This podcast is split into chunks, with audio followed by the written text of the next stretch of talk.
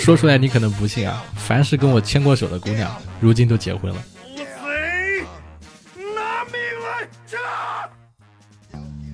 Hello Hello，各位活捉八师傅的听众朋友们，你们好，我是八师傅奥马。今天这期节目呢，标题啊，如我们所见到的，编剧是怎样炼成的？我几乎天天和人吵架啊。本来想做的是，我几乎天天和人撕逼，但是感觉这样子的词儿可能平台不容易过。那么今天呢，就请来大家都很熟悉的朋友了啊，一位编剧朋友朱玉旭瑶啊，邀请他来跟大家分享分享他是怎么样从素人到作家编剧的这些经历啊。我们有请朱玉旭瑶。Hello，巴老师，来吧，吵架，现在就来吵吵一场架。我其我其实其实我其实约你谈这个选题已经约了好几天了。是吧？你这几天，你这几天是什么情况？特别忙吗，还是怎么样？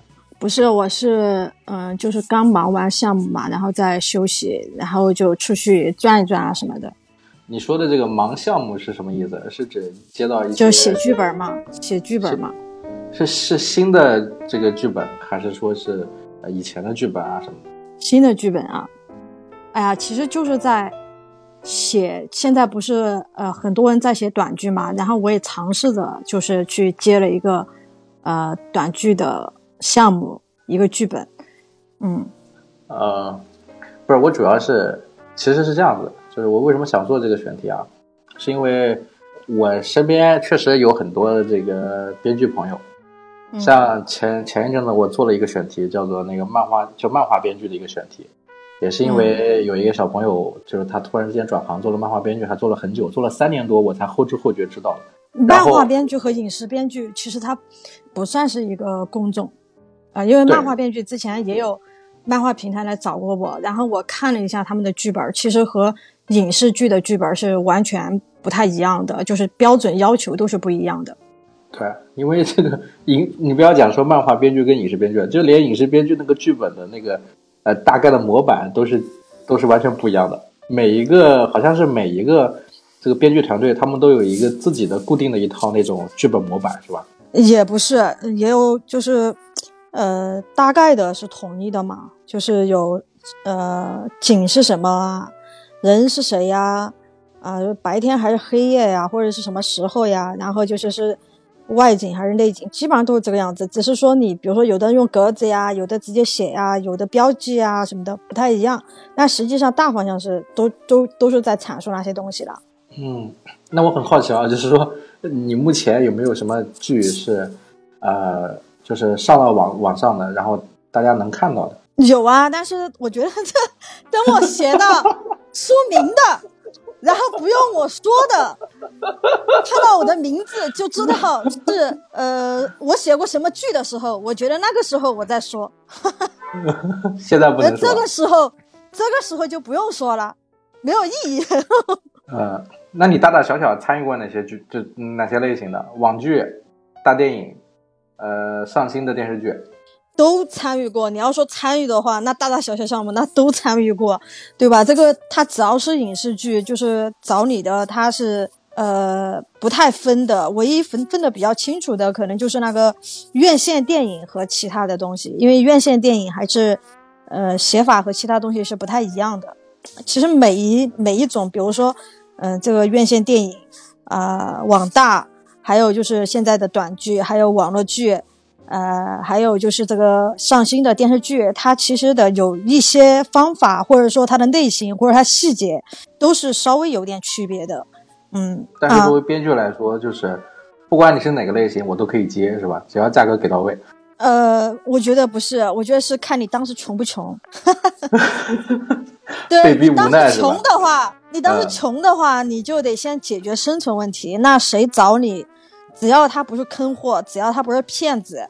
只要他就是能够好好的给你支付稿费，好好的沟通，其实都是可以去做的。但是我觉得在保证生活的呃前提下，你可能比如说你有一些存款了或者怎么样的，你还是要去呃写你自己想写的东西。嗯，但是其实很多编剧要走出第一第一个阶段，就是搞定生活费这个事情就比较难了。嗯，我我我印象中啊，就是之前接触过一些小编剧。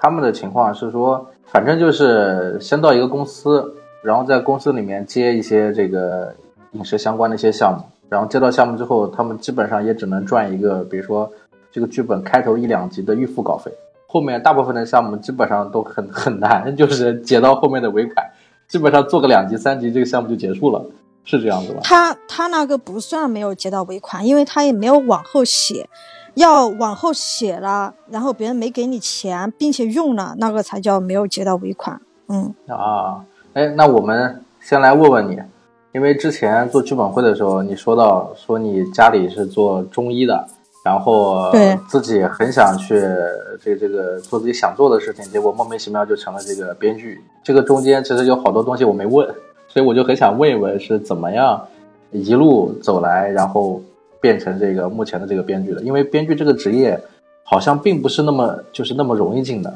就是它是有门槛的。然后我身边也有很多这种，比如说对影视抱有希望的一些小朋友，然后特别想当编剧，还在踌躇啊，是从要不要去北京啊，要不要去哪？这个，所以想问问你是怎么样的，就是从一个啊、学中医的一个这样的状态，然后慢慢的变成这个目前的这个状这个状况。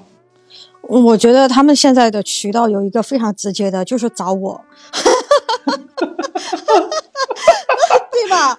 我还在我还在四处寻找新编剧合作，或者说是编剧吧，也不算新什么的，反正就是，呃，他只要有过这个小说作品，或者他想写，嗯，但是有一个东西是非常重要的，就是他得学习和坚持，这两个事情是非常重要的。如果他想说我一上来啪叽一下怎么样，嗯，那可能比较难。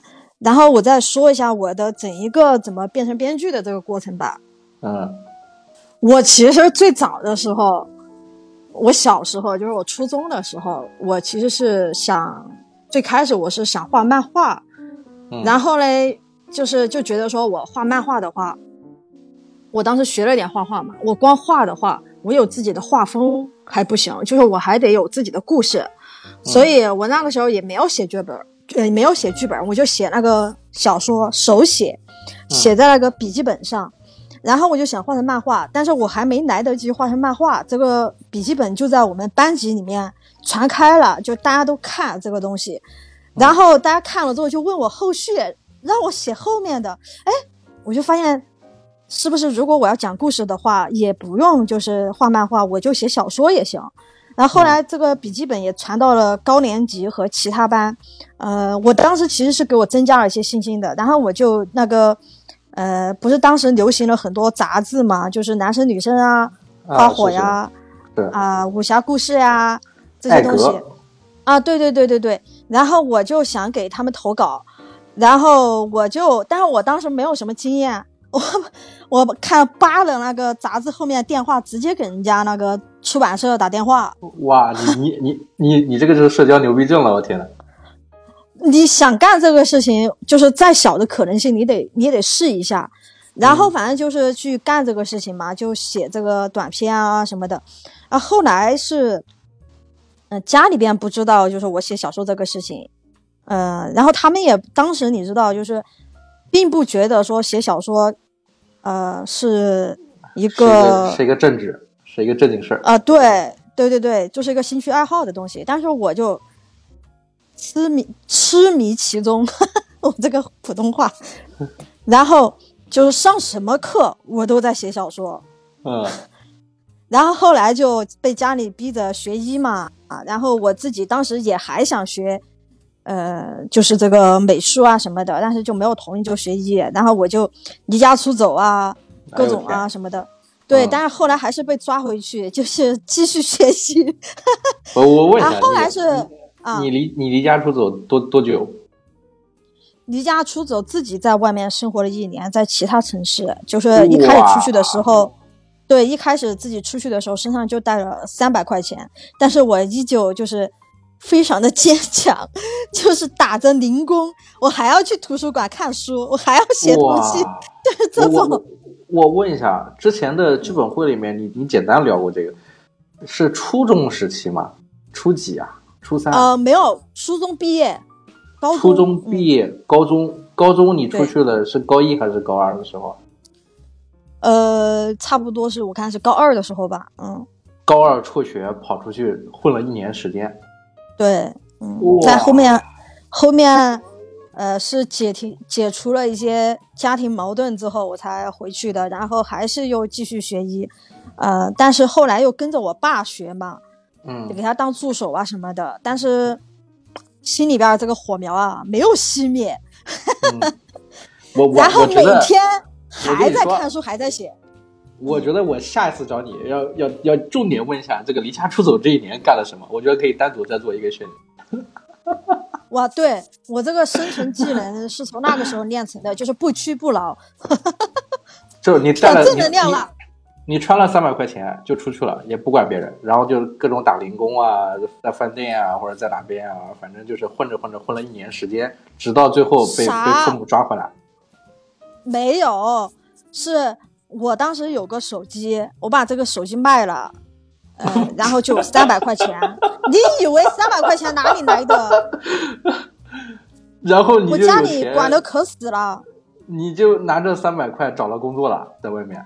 拿了三百块，花了五十多块去另外一个城市坐车，嗯所以就剩两百多块。嗯然后我就每天吃一个苹果，哇，就那样，然后不停的在大街上找各种工作，然后就是什么、呃饰品店里面卖饰品呀、呃给小就相馆里面给小小孩穿衣服啊，学 P P S 啊，呃然后哦还有就是做那种手工艺啊，就是做一件多少钱呀，呃那你还有那个时候就是在，你那个时候未啊还有在成年喽？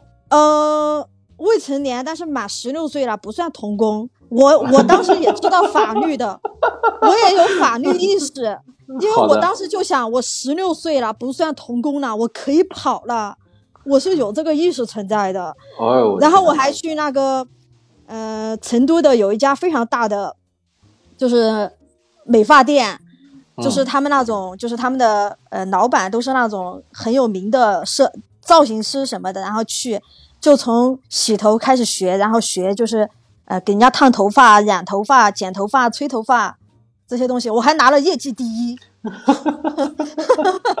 人家人家那个造型师还要收我收我为徒，还要教我这种感觉啊、嗯！但是他人非常非常好，真的是，嗯、就是因为遇到了这么好的人，所以我才能生存下来。当时一个月才三百块钱，包吃包住，嗯，但活得很开心啊。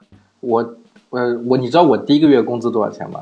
我十九岁第第一个月工资只有五百块钱，那比我高，我三百 块钱不。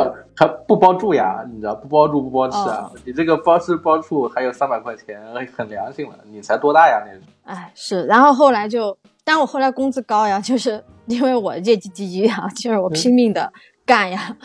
那我反正就后来啊，我能理解的是，因为有这段经历，对你后来的写作来说，其实增加了很多的素材，以及你对这个社会的运作的理解之类的。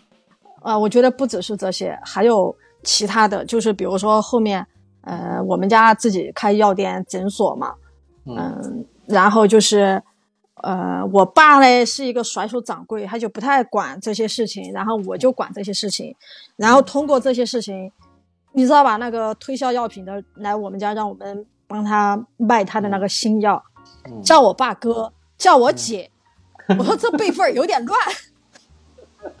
嗯。对，然后包括一些药品它是怎么运作的，我当时就发现，嗯，很多东西是包装出来的，呃，然后就是，呃，有一些东西的成本是很低的，还有一些甚至是空手套白狼，就是我大概有这个概念在脑子里面，嗯，也就是这些经历让你有有一个足够的沉淀，因为我也有过这些经历，所以才在写东西的时候，慢慢的是自己有信心去这样写，因为我知道就是那个样子。啊、我觉得，我觉得第一个是我的存量不只是这些，包括我还经历了地震啊，各种各样的东西嘛。然后，呃，光有这些存量是不够的，就是你还要有技巧，同时你还要不停的阅读学习，啊、积累一些别的知识，就是你的呃专业类的东西，你肯定要去学、练习和积累的。但是你的呃对人的理解、对生活的理解、对事情的理解、对一些呃价值观的理解，都需要非常多的积累。嗯是，那么话说回来，你你从离家出走回去之后，跟着你爸去学医，又是怎么的，就是想着要去当编剧呢？就是嗯，我当时其实一本心思的是想把我们家那个药店和诊所开成连锁的，找我找我找我来咨询。然后？嗯然后我就想说，这开成连锁的，有时候没有病人的时候，你也挺无聊的嘛。然后你还是得学习，就看书呀，呃，就是学习啊，啊、画画呀，对这个东西。但是你慢慢发现，你对这个东西放不下。然后我就开始在这个当时是红袖添香的那个小书小说网上去发东西，拿到了第一份签约。但是你想，第一次写你签下来了，但是不不代不代表你挣钱。但是签下来这个事情也给了我一个信心。我当时才，呃，好像是才十几、十八九岁吧。然后，嗯 对，然后就有一次我们家发生了一些矛盾嘛，我就和我爸吵架，吵架之后我就又走了。我天，对，又走了之后，我就下了个决心，就是我一定要干和小说有关的东西。嗯然后有成都有一家嗯、呃小说网站叫看书网，当时网文也刚开始起来，还蛮赚钱的。然后我就去应聘面试当编辑。然后我当时其实不懂网文的，去的时候总经理对我也不看好，但是必须要在这里感谢一下看书网当时的主编，现在也是很好的编辑和主编，自己也开了公司的刘浩轩主编，就是他 你把我这当什么了？感谢的平台。你你是得了奖了还是怎么地了？天，就是我当时，我真的，我当时我我就和他说，我特别想来当这个编辑嘛，然后我就加了他的这个微信。回去之后，因为我当时不懂，我就把我每天学习的东西发给他，然后告诉他就是我想去什么的。后来过了一个月，他就真的叫我去了。去了之后，真的特别认真，什么给那个网站呃分分类、分标签儿啊，怎么分配什么的，就这这些工作就是特别认真的在做。反正也就做了大概有呃，好像是一两年的样子吧，也没有很长。但是我当时就认识了很多作者，呃，那些作者也是现在在各个平台和网站也是一直在做作者，并且有非常不菲收入的大大们。然后我就我就认识了他们之后，就是呃辞职回家之后，呃辞职回家了，但我还是在写东西，呃，然后他们这些作者就找我和他们一块儿去写东西，然后就写了第一本书《大武生》，然后当时遇到磨铁开战，我又去连载了我自己的第一本书，就是呃，就《神隐千年》，但是必须要说是《大武生》是。它是一个电影嘛，它是有原来剧本的，所以写小说也是根据它的剧本改过来的，不算是自己原创的。嗯我我今天还接接了个活儿，剧本改小说，嗯给了给了一个朋友。嗯哎，我我问一下，就是，嗯我可以理解为你这段经历是因为当时也遇到了一个贵人，然后这个他教了你就是关于写小说或者网文的很多的技巧，然后你也让你进了这个圈子，然后慢慢的你就又又开始决定自己来写，是这样的吗？我这么说可能不太好，但是我们其实没有互相去交流技巧这个呃过程，就是写，就是他给了你这个机会，然后这个机会来的也特别的戏剧化，就是呃原来呃找的那个作者他在临交稿之前出了车祸，他干不了这个事情啊，就是他那个腿。嗯被撞伤了，住院了，他干不了这个事情了，所以就找到了我那个作者朋友，那个哥哥，然后他就嗯带着我一块儿去写，就是我们呃分开去写某个部分，然后把这个东西写完，因为当时是时间比较紧啊，我们一共三个人，署名也是三个人，嗯啊，所以就是所以就是坚持做这个，然后呃遇到机会就把这个机会抓住了。其实这个这个东西我听过很多啊，就是你比如讲北野武，他为什么能当导演，也是因为当时那个导演这个生病还是因为什么原因来不了，然后被逼无奈就让北野武就导了这个电影。所以说你刚好踩上这个机会了。你说到北野武吓我一跳，我把你跟北野武放在一块做比较，已经对 对，吓我一跳？，对我就觉得啊，北野武吗？呃，我最近在研究这个事儿。那那还有一个事情就是，你这说的是你当这个网文作家，那从网文作家又是怎么变成编剧的呢？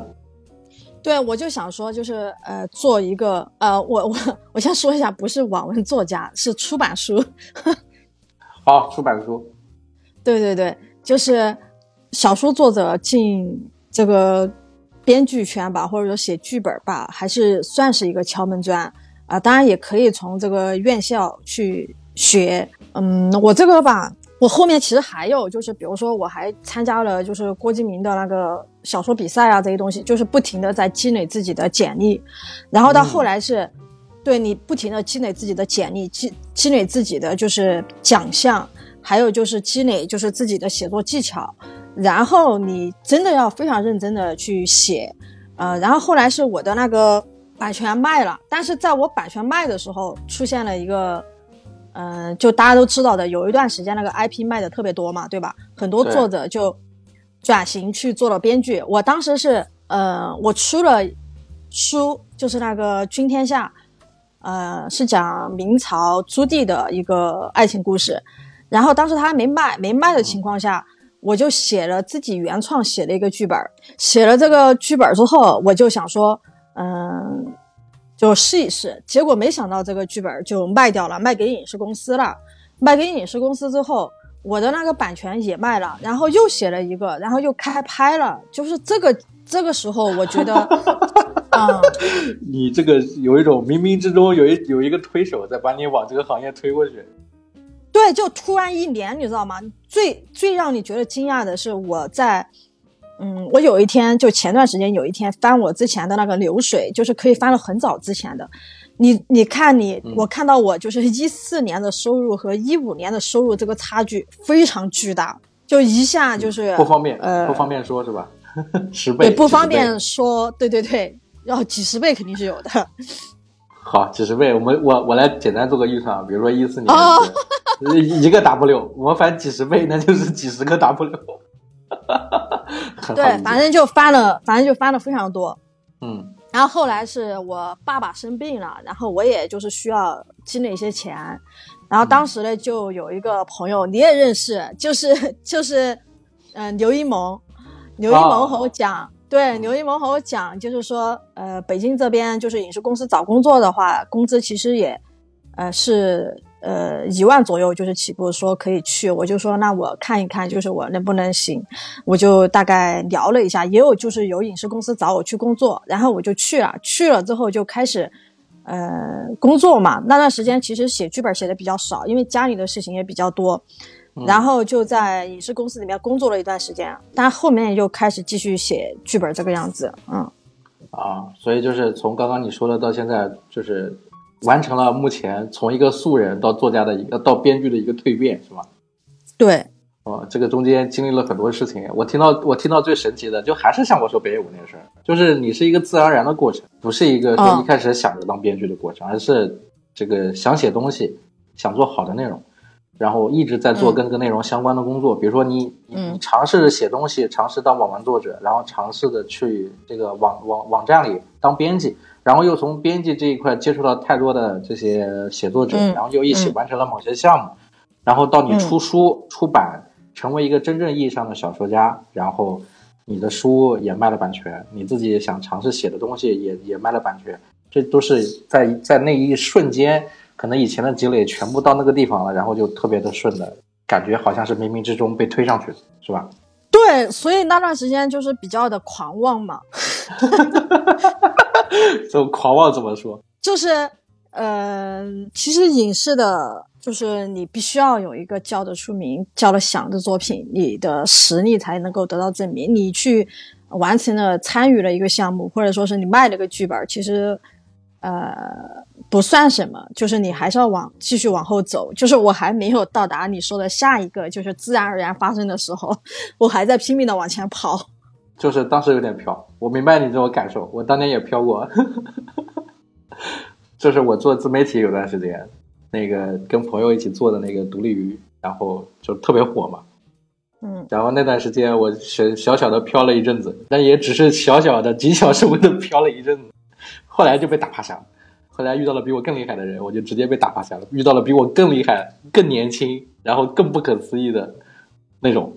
就是未成年都都已经这个月入 月入十几万，然后未成年，未成年，未成年月入十几万做微博博主，然后，然后然后找我来解决人生谜题啊！我当时整个人都被打击了。我是大概呃狂妄了有大半年吧。然后有一年时间，我就发现写小说和写剧本是完全两个东西。然后写剧本里面，就像电影和电视剧、网剧又是完全不一样的东西。我就发现了这个事情之后，我就重新的，就我有一个特别大的，我自己觉得我一个优点，就是我敢于把自己归零，就是我就什么都不懂，我从基础开始，咬死了牙学。啊！但是我表面上，你想嘛，你自己心里边受打击了，你表面上表现出来的还是那种，就是说啊，我还是可以的，就是生怕自己就不可以，所以就是你还是有那个呃狂妄的基因在，所以就是，但是你私下拼命的学呀，我知道，就是就是不服输，对你私下拼命的学，可以学到什么地步？就是我当时的阅片量特别低，嗯，我就白天黑夜。不分吃饭、上厕所，呃，只要没有人和我说话，我都在看东西。呃，然后，呃，当时遇到一个，说到你说到这里，那就下一个问题，就是要想做一个好编剧，要要要补充哪些东西？比如说这个阅片量呀，啊，还有什么东西？嗯，阅片量肯定是需要的，而且，啊，我觉得要看一下这个。呃，电影史就是它从一开始是怎么来的？我觉得那个对我的启发特别重要。呃，嗯，然后说白了，其实是学校里面让你学的东西，你都要学啊，包括学校里学校里让你学的全都要学。你就讲，那考戏文专业也是一个敲门砖。对呀，那肯定的呀。对，但是你你有可能还要学到就是更多的东西，除了学校里让你去学的。呃，你即便不是学校里出来的，你自己也要去学，然后你还要再去了解一下其他工种，呃，比如说从，比如说了解一下制片，从他的角度去怎么看待这个项目。啊，怎么包装这个项目？这是宣传的角度，然后还要从导演的角度，他可能要就是考虑到就是拍摄呀、场地啊这些东西，你也要去看。甚至说有时候你要写出画面感的话，你也要去了解一些镜头的东西，包括剪辑的一些东西，就所有东西你都该看的，你都要基本看一遍。但是这些你看完之后，你看一遍还不行，你得起码每一年你都差不多得。搂一下，就大概再回顾一下，你要不停的这个样子。因为我现在做了几年之后，我发现，嗯，我第一年看不懂的书，我过了几年，我差不多就有点看得懂是什么意思了。呃，然后你还要不停的去呃了解人，观察生活，呃，观察生活的规律，呃，然后就是很多很多的东西，就是你真的要把自己变成一个呃行走的收集器。对你，你得就是大脑的记忆力还得特别强，所以很多编剧他很焦虑，因为不停的在运转，没有休息过啊。至少我是这个样子的啊。所以就是做做剧本会，听听各个不同人的故事，刚好顺带做做采访，然后增加一些素材。啊，对，就是呃，因为我自己的朋友的话，你想朋友嘛，肯定都是呃气味相投成为朋友，所以他们的观点可能是一方的，我可能还要听听别的声音。嗯啊，那我们来下一个问题，就是编剧的日常是怎么样？他的工作流程是什么样子？这个我我我我是很好奇的。就是正常人上班朝九晚五，对吧？完成自己的工作就好。那作为自由职业来说，或者编剧来说，他是自由职业，他要不要坐班？你像这些问题，你坐班怎么干？不坐班怎么办？跟组又是怎么回事？这这些能给大家介绍介绍？嗯，我觉得你先说自由职业这个问题吧。这个自由职业真的就是你听上去自由，他是自己捆缚自己。你真的是在家里放飞自我了，你还吃不吃饭了？你还要不要做自己的东西了？那对吧？就是你自己得每天干什么，你得规划好，你得自己非常的自律。比如说，我就持续了，因为我今年是写写东西，大概是近就全职写东西，大概近十年。我其实有一个习惯，就是不管多少，我每天都要写东西，不管小说，不管剧本，不管是在做的剧本，还是我储备的剧本，你都要去写，就是每天坚持这个样子。就是我在，比如说我生病，呃，或者说做手术，或者说是我家里就是。呃，就是呃，有亲人去世啊，这些事情发生的时候都没有断过，只是这个量多少的问题啊，只是你写多少的问题，你得形成一个肌肉记忆一样的东西，自律的自律的习惯。就是肌肉记忆的东西。你每天不写，你难受。好，嗯，但是这种是很严重的一种焦虑了。我现在发现，对我现在发现其实是可以休息的。所以我你看，我前几天也休息了几天，这是我难得的告诉自己是可以休息的。但是其实我没有写，但是我在积累上也没有停。对我休息这几天，起码看了十几部东西，所以就 书，和电影。所以就是作为自由编剧来说，在家里蹲的这种不坐班的，就是每天其实时间是可以自己给自己安排，但是要是给自己安排的话，就要养成规律，而且要面对生活中很多琐碎的事情，就是吃喝拉撒睡这些事情，还有意外啊，这个呃其他的家里的一些事情啊，这个亲朋好友的问题啊，这些如果全部算进来，真正能工作的时间还是比较少。哦，不是，啊、我是每天睁开眼睛工作的，然后到到就是我每天睁开眼睛就开始刷电影的东西，然后去吃饭，然后写东西，然后去吃饭，然后写东西，然后洗澡，然后睡觉，对，基本是这个样子。然后偶尔就是在中间插一个出去吃饭，或者出出去出去和朋友聚会，或者说出去，呃，这个呃开会，然后还有一部分时间是和别人沟通，然后还有一些时间是什么呢？就是去出去玩儿，玩儿什么呢？玩儿剧本杀，嗯 就是这和这个剧本脱离不开了。但是这是我的一个状态了，不代表呃别人的一个状态。然后我据我所知，有一些朋友他们是可以呃写一段时间停下来去旅行呀，呃或者说去休息呀一段时间，然后又开始写。然后还有一些朋友是。呃，他们家里边儿会觉得他这个自由职业，或者他在家里边儿这个东西，他是，呃，好像是闲的没事儿一样，就把很多杂事儿交给他去做。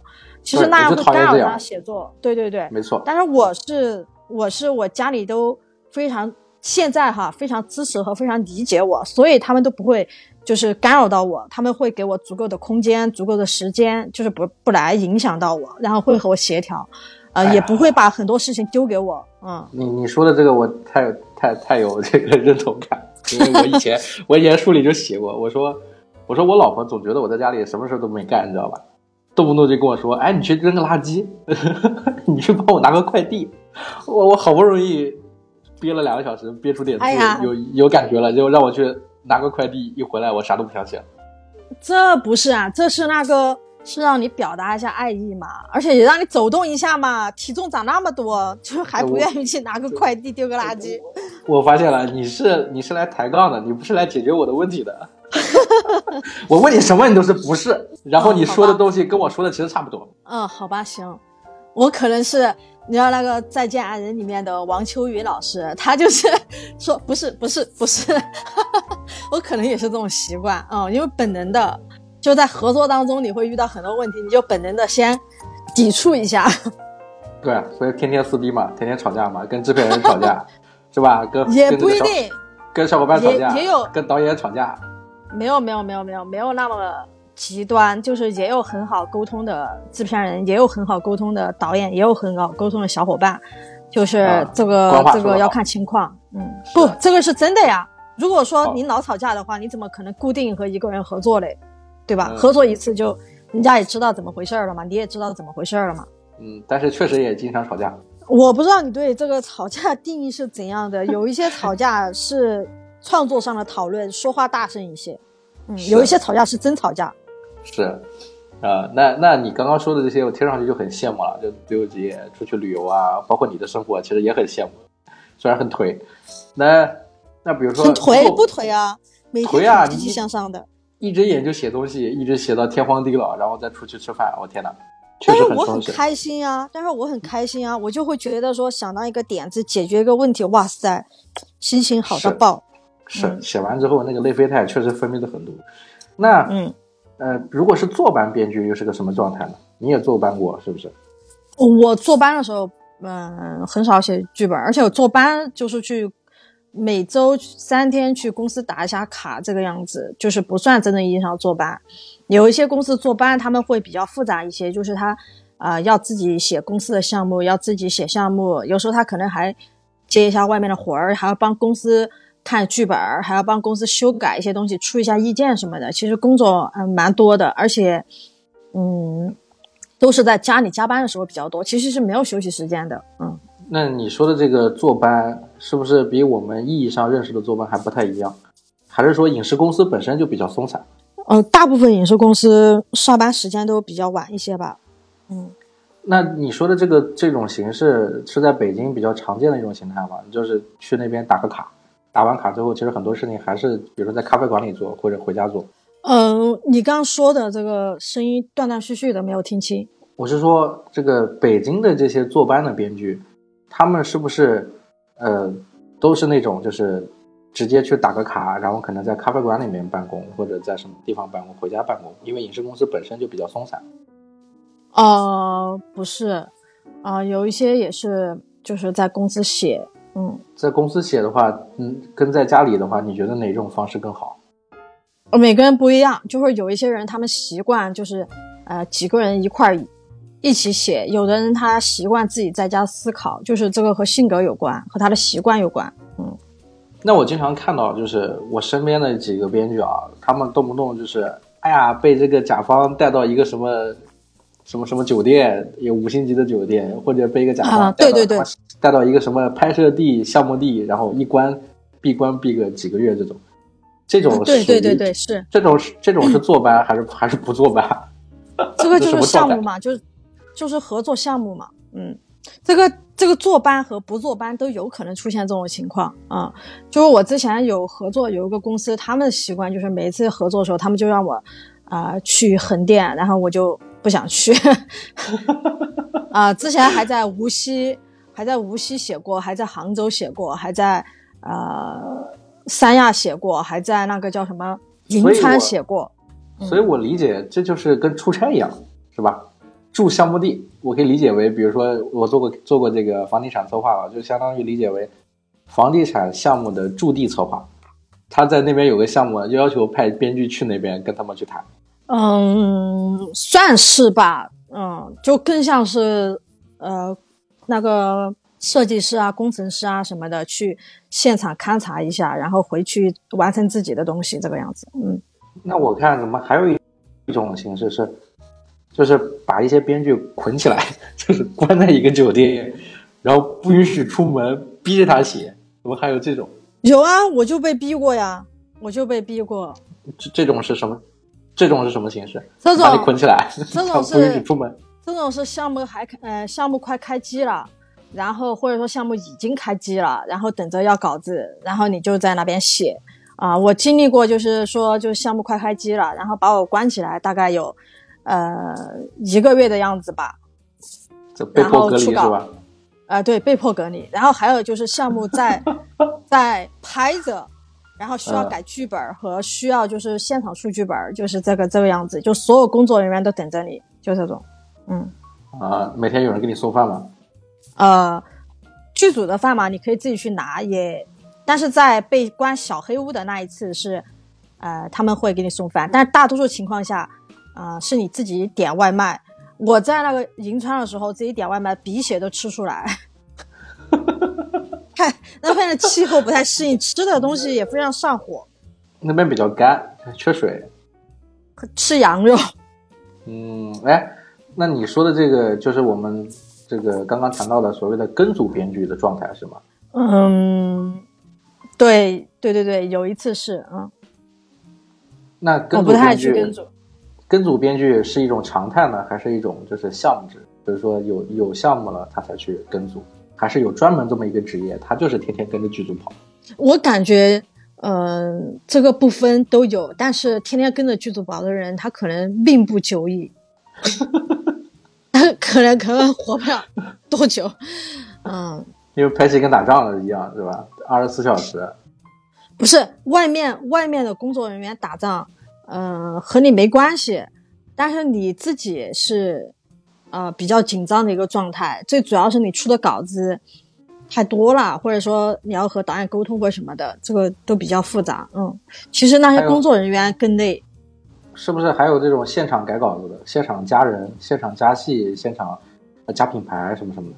呃，到那个点儿上，其实已经来不及了。这种情况我没有遇到过，但是就是你在写剧本的过程中，让你加什么，让你改什么的这种情况比较多。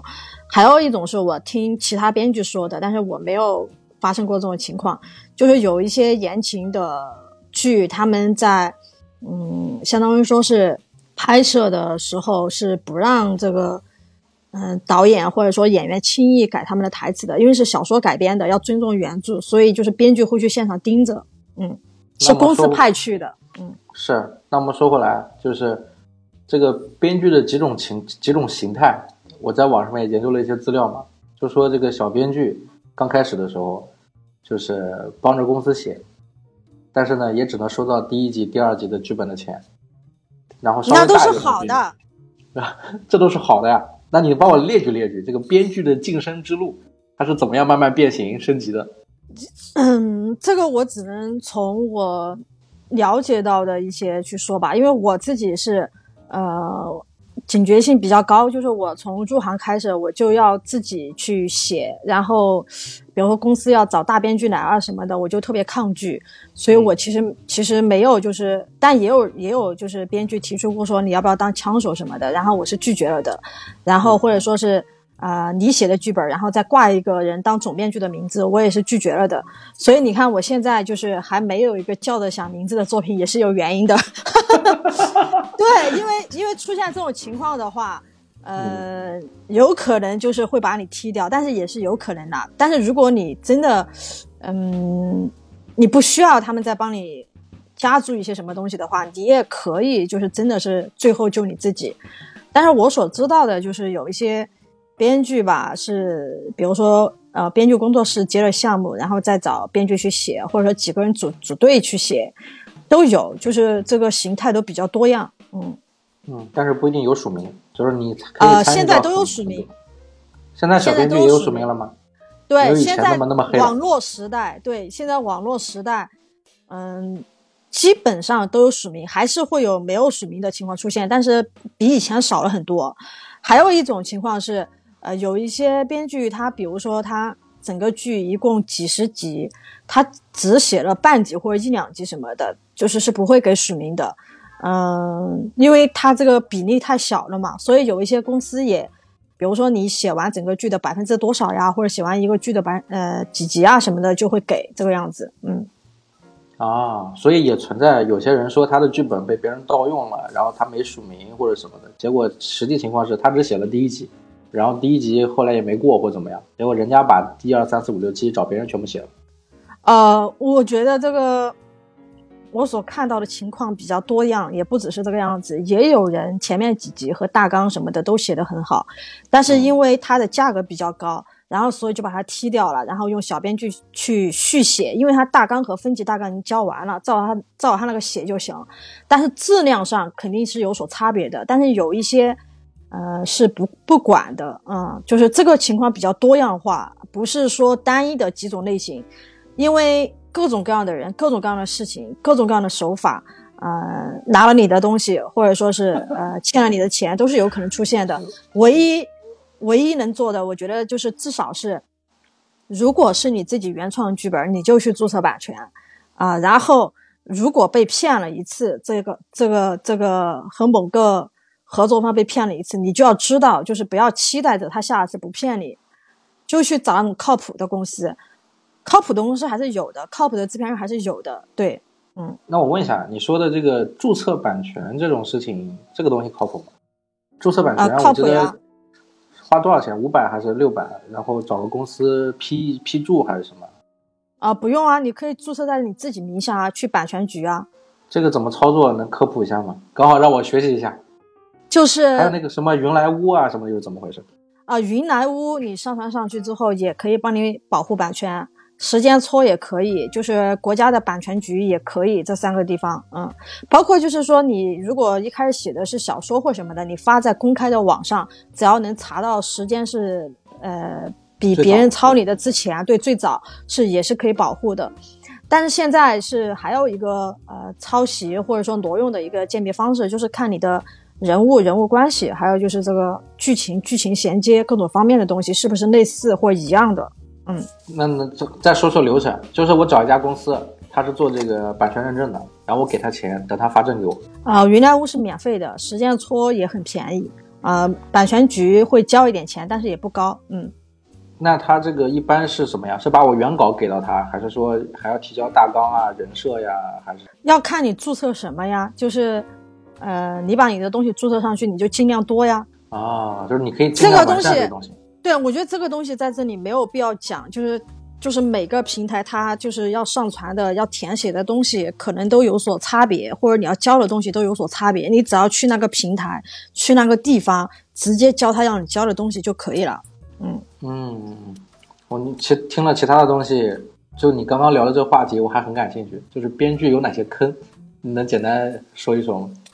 编剧的坑我们刚才其实已经讲过了，我觉得不要就是嗯、我我觉得坑这个东西它是这样的，就是嗯你避免不了，你也不要去猜测，因为你去干这些事情的话，你会制造焦虑。但是你有一个，就是你得做好保护自己的机制和自己的原则。就是比如说我刚刚讲的，你要保护自己的版权，你要怎么弄，对吧？嗯然后还有就是你去和对方合作的时候，你肯定要去查证对方的公司啊、嗯然后就是呃，按照正常的合作流程签合约，，OK，嗯，然后画大饼的时候你清醒点儿，对画大饼有有多大的对，大饼？别别告诉你，别告诉你，就是说你这个剧写完你能得到两百万，然后你当天晚上就点开了就是看房的 APP 就开始看房，对吧？你说 你说的是你自己吧？不，我跟你说，很多人都是这样的，而且他们到后面之后，他们就心态会变成是，这个剧我要、要是不不写好的话，我一套房一辆车就飞掉了，嗯，就是他就制造了很多焦虑在里面。你们你们编剧圈这么飘的吗？这么具象化的吗？哇，都这个不算飘吧？这个真的就是，呃，有一些人他们做商务的，他们口才非常好，然后你也对自己非常有信心，然后前期也非常顺利，你觉得这个事儿稳了、但是，就是它就像人生一样的，是未知的，很多事情是不可预料的，你不知道哪个环节出问题了，有可能都不是你的这个剧本的质量，但也有可能是你剧本的质量，它就会出现很多问题。所以就是我们一般私下讲，就是放进自己腰包的钱才是自己的，就是呃画大饼的东西就听听就好啊。就是前面先拿到钱再说，有预付稿费最好。嗯，这个预付稿费这个东西吧，其实也没有这一说了，就是正常的合作流程，就是你对方找你谈，呃，这个合作你去谈，对吧？就是对上号了，觉得说你可以做，然后还要给人家出一个编剧的阐述，出了之后别人可以了，把合同给你发过来，然后就是你看一下你的这个需求啊、署名啊、呃打款的方式啊，各种各样的东西确定好了。然后你再就是具体的内容不能透露哈，这个这个嗯公司不一样，嗯，嗯然后就是你把合同签好了，对方给你打定金了，你就开始干，干多少拿多少，就是这个样子就呃写一集拿一集的钱，还是怎么样？啊，不是是分段的，这个细节就先不说了嘛，对吧？他自己 看了个合约，好，就是不同公司不一样，要求不一样。有的人写一集交一集钱，也有的可能写个几集、三五集或者什么，是不是啊？具体的他们看他们公司项目的需求和他自己怎么聊，嗯，这个其实都还不太固定。那目前这个国内的编剧行业是不是跟国外相比，其实还是不太成熟，或者说没有太多的限制？没有太多限制是什么意思？就是比如说行业准则啊，比如编剧协会啊，或者是类似什么这种的，有一些硬性要求的，为了编剧实现他的一些的利益或怎么样？啊就编剧比较好欺负，还是怎么说？我觉得好不好欺负是看个人，就是我也遇到那种就是很受欺负的编剧，也遇到那种很不受很不受欺负的编剧，就真的硬闹。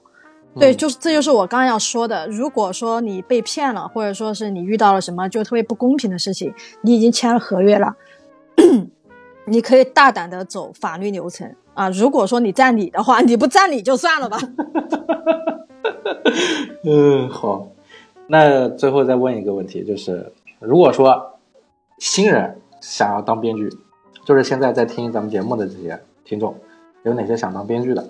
你觉得他要具备哪些条件？硬性条件，他是你他是可以来当编剧的，或者他还有哪些方式可以去当编剧？呃，我觉得这个只能算是我的标准，就是每个人的标准不一样。我觉得，呃，以我的角度来看的话，就是他至少就是，啊、写作的基本功要会，然后就是，嗯、就是这个阅片量不需要很大，但是得有一些。然后还有就是他能够沟通啊、然后比较坚持，这这四点我觉得非常重要。嗯，啊，你跟我想的都不一样。我想的是，首先他要出过书，或者有过自己的作品，然后，然后他要受的，他要受得了苦，知道这行是朝不保夕，然后刚开始入行的时候要做好两年吃不上饭的准备，朝不保夕，然后，然后，然后就是太消极了。不，然后是必须要去北京，哎，不去北京的话，还这这行很难很难混。不一定要去北京，嗯，嗯，怎么说不？一定要在北京，可以在上海，也可以在杭州，也可以在深圳，也可以在成都，只是你合作的公司的区别的问题啊。哎，那我们来说说看，你说的这几个城市是目前影视大方向的地方吗？还是说活儿比较多的？活儿比较多的地方肯定是北京、上海了。嗯，啊，那那我们举个例子，深圳，在深圳，比如说我在深圳，我想当编剧，有什么好建议？是直接到影视公司去投简历吗？我对深圳不太了解，而且我之前认识的有一个编剧，他去深圳当了坐班编剧，去了一年，那个公司就垮掉了。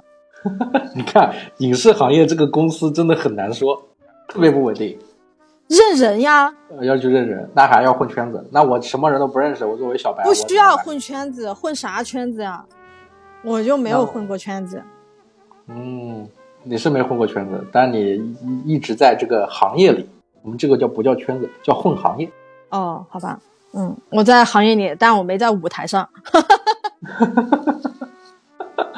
那问一下，就是假设在北京，你觉得一般看影视公司是投影视公司比较快，还是这个这个走走走一些专业的方式，比如说考个什么啊编剧专业的一些什么补习班啊啊，还是怎么才能够入这个行？我我觉得，呃，如果他啥都没写过，他去什么，比如说那个中戏的啊，还有就是北京电影学院啊，可能都不收他。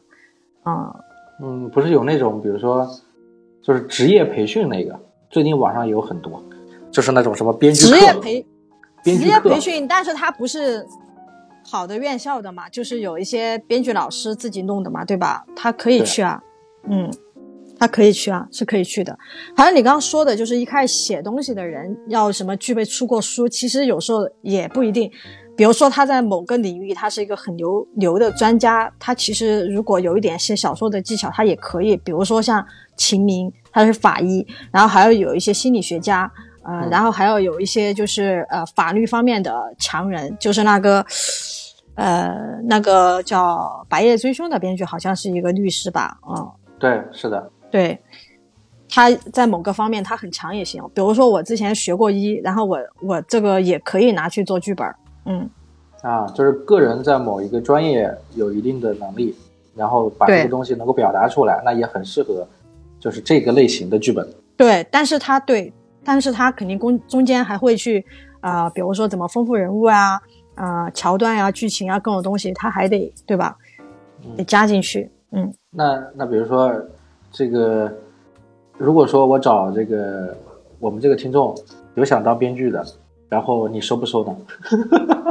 我要给我的听众谋福利。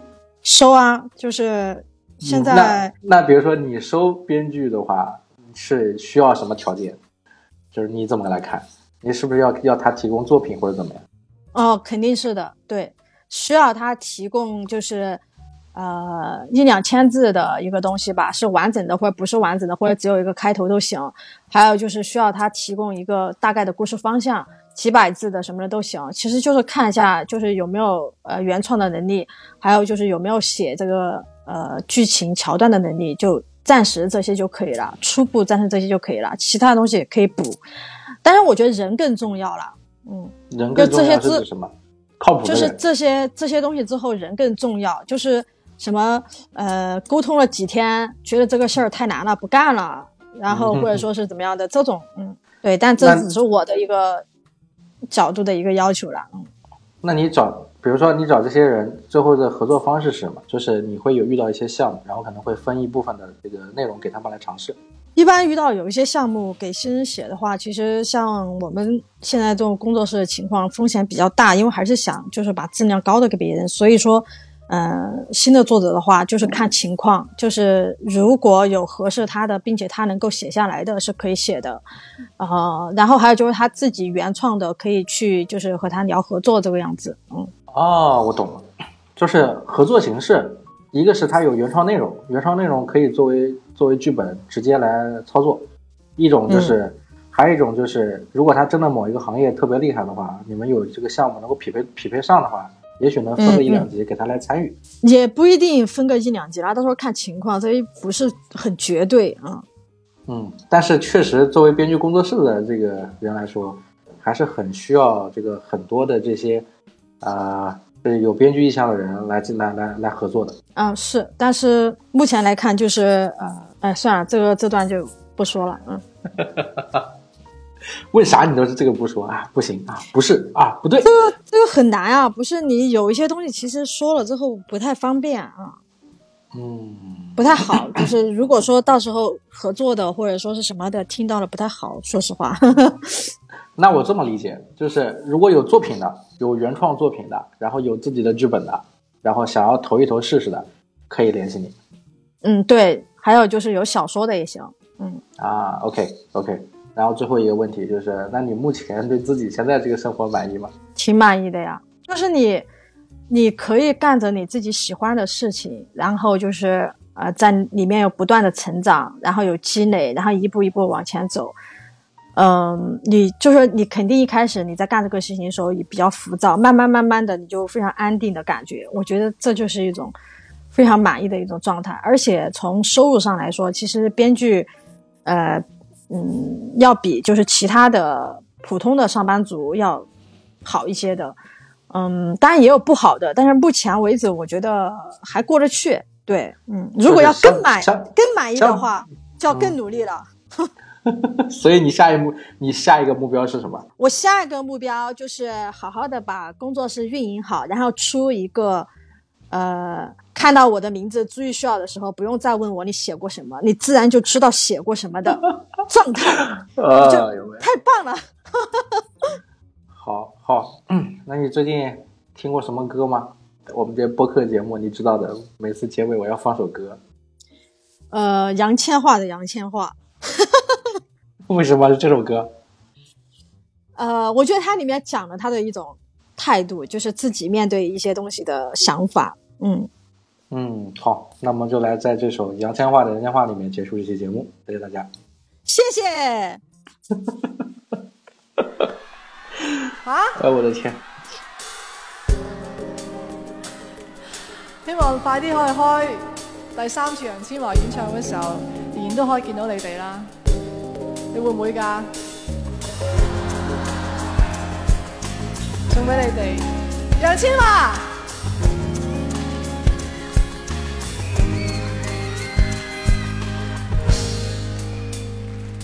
谁人曾爱过你？你问问自己，他探你什么？好心的也不错。谁人曾厌弃你？你问问自己，他憎你什么？或是怕你会偷我？如果想照耀万人，请加点信心。如果想抱住。情人，请吸取教训。如果想快乐做人，请敲敲你心。如果可磊落做人，你会更。Day. Thank you.